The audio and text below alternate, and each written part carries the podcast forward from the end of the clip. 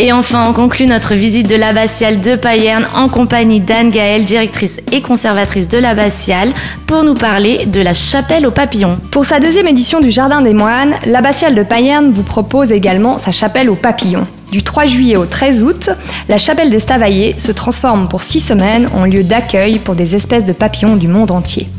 Accueillis dans un cadre conforme aux normes du domaine, chaque semaine, déambulez au milieu des plantes et observez de nouvelles espèces de papillons dans un cadre enchanteur. Les mercredis, du 5 juillet au 9 août à 10h30 et 15h, assistez également à des contes donnés dans la chapelle.